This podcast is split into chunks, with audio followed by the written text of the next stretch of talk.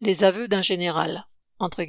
Je pense qu'il faut clairement s'inquiéter de la possibilité d'une extension de la guerre, a déclaré le 5 janvier le général en retraite David Petraeus, ancien directeur de la CIA et ancien commandant des forces armées de la coalition dirigée par les États-Unis en Irak et en Afghanistan, lors d'une interview à DW News.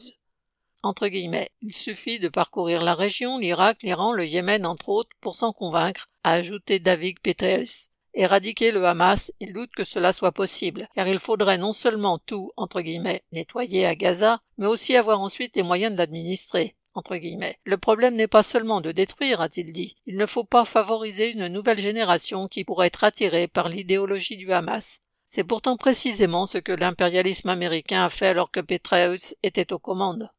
Au bout de vingt années de guerre et de destruction en Afghanistan, les États-Unis ont dû plier bagages, laissant un pays exsangue aux mains des talibans qu'ils avaient prétendu combattre. La guerre contre l'Irak en 2003 eut des effets tout aussi catastrophiques pour la population.